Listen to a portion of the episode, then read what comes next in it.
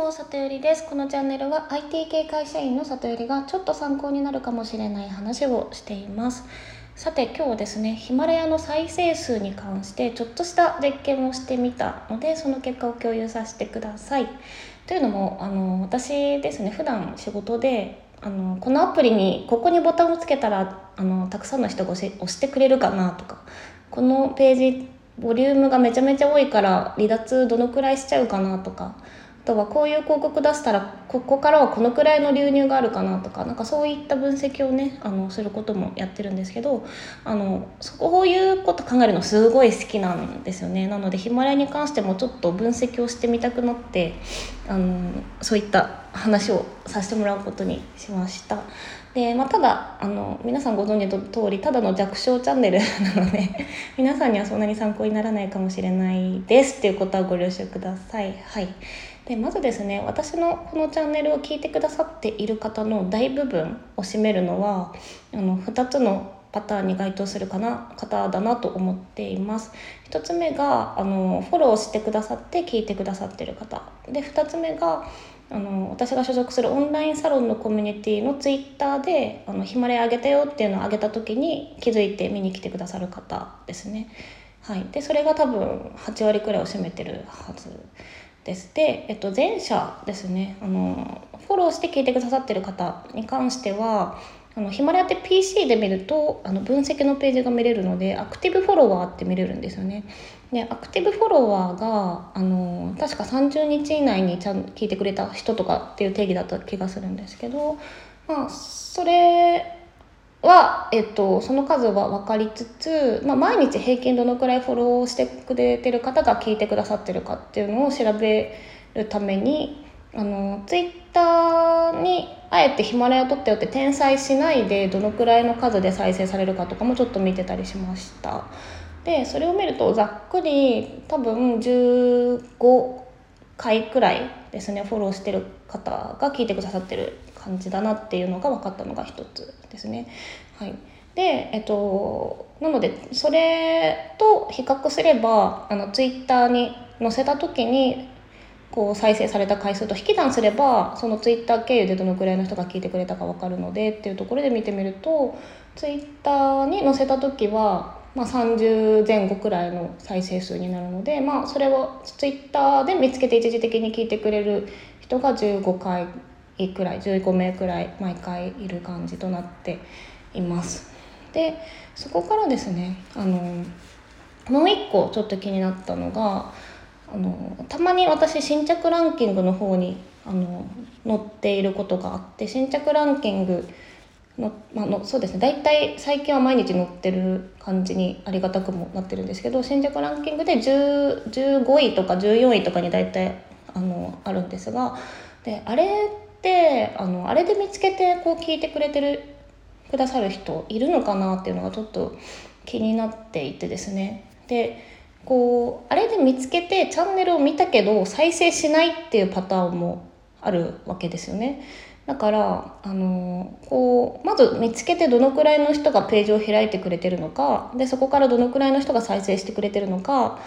で、えっと、知りたくってだけど開いたけど再生しないっていうのがっていう数を私たちは知りようがないのでじゃああえてヒマラヤユーザーの方が再生したくなるようなあの投稿をしてみようと思ってですねちょっとドーピング的な 投稿をこの前させてもらいました。でまあ何かっていうとあのヒマラヤになんで投げ銭機能がないのかっていうやつですね大体の人は気になるんじゃないかなと思ったんですよね。で、えっと、それで上げた時はあのオンラインコミュニティのツイッターには上げずにやったのでそこで再生された数から、まあ、15を引けばですねフォロワーさんが聞いてくださっているであろう数を引けばそのランキング経由で入ってきてくれた人の再生数っていうことに、まあ、あの推定できるかなと思ったんです。でそれがですね、えっと、30ちょいくらいの再生になったので35くらいだったかな確か。なんか20回くらい再生していただいた感じでした。で結構びっくりしてだからランキングって侮れないんだなっていうことをねあの思ったわけです。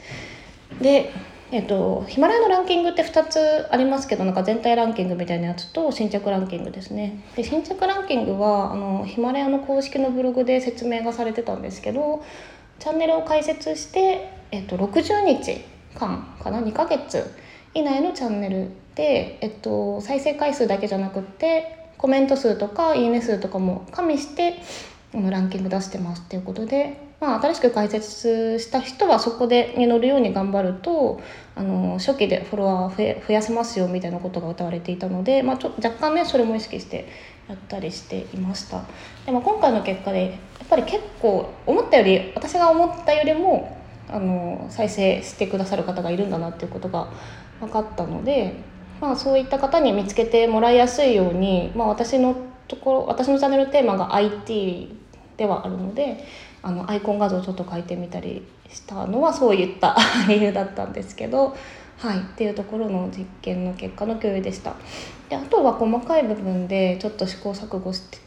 しているのがあの、まあ、やっぱりツイッターのオンラインコミュニティの方であのもともとつながってるから興味を持ってくれてこう聞いてくれる人があのいたりするのでツイッターにこう転載する時間が何時がいいのかなとかヒマラヤ自体に上げる時間何時がいいのかなとか思っていて、まあ、一応一旦仮説としてはヒマラヤのフォロワーさんに聞いていただくにはあの朝定期的に同じような時間であげるのが良さそうだなっていうことを思ったりしていて、まあ、実は毎朝一応あげるようにはしてるんですけどあの取りだめしてパソコンで予約配信とかをねしたり実はしています。あのパソコンであればそういったことができるようになってるのではい。でえっとオンラインコミュニティの方は朝逆に上げてもあんまりインプレッションが良くなくてですねあのこうツイッターに上げてツイッター上でそのツイートからリンクを押したかどうかみたいなこうエンゲージメント数っていうんですけどそれがあの見れたりするのでそれがあんまり良くなかったりしたのでツイッターに転載するのは夜の方が良さそうっていうのが分かってなので今は一応朝ヒマラヤに上げてあのツイッターで上げる場合は夜転載するっていうことをやったりしています。はい、でもう一個ね すいません。打足で私オンラインサロンですね。あの2つ、まあ、大き大きなもの入っていてであの今までお話ししたのがあのずっと前から活動してるやつなんですけど2ヶ月くらい前に入ったオンラインサロンの方でも、まあ、似たようなツイッターがあってそこにもヒマラヤ撮ってますっていうのを転載してみたんですけどそのツイッター上でそれを開いてくれる人がねまあ全然いないんですね。でっていうのはあのやっぱりそこで分かったことがあのこのヒマラヤの内容を聞きたいっていうことで聞いてくれるかどうかっていうのじゃなくって個人的にこう人として興味を持ってくれてるから聞いてくれるっていうのが多いんだなっていうのがあってやっぱつながりのない人のヒマラヤはこう聞こうと思わないんだなっていうのがねそれで分かりました。あでも多分そっちのあのツイッターの方ではヒマラヤを上げてる人全然いないのでまあそもそも何者か分からないしこう開き慣れてないっていうところもあるんだと思うんですけどやっぱり人とのつながりの上でこう聞くか聞かないかっていうことになるんだなっていうことがあの分かりました。で最後にですね、あの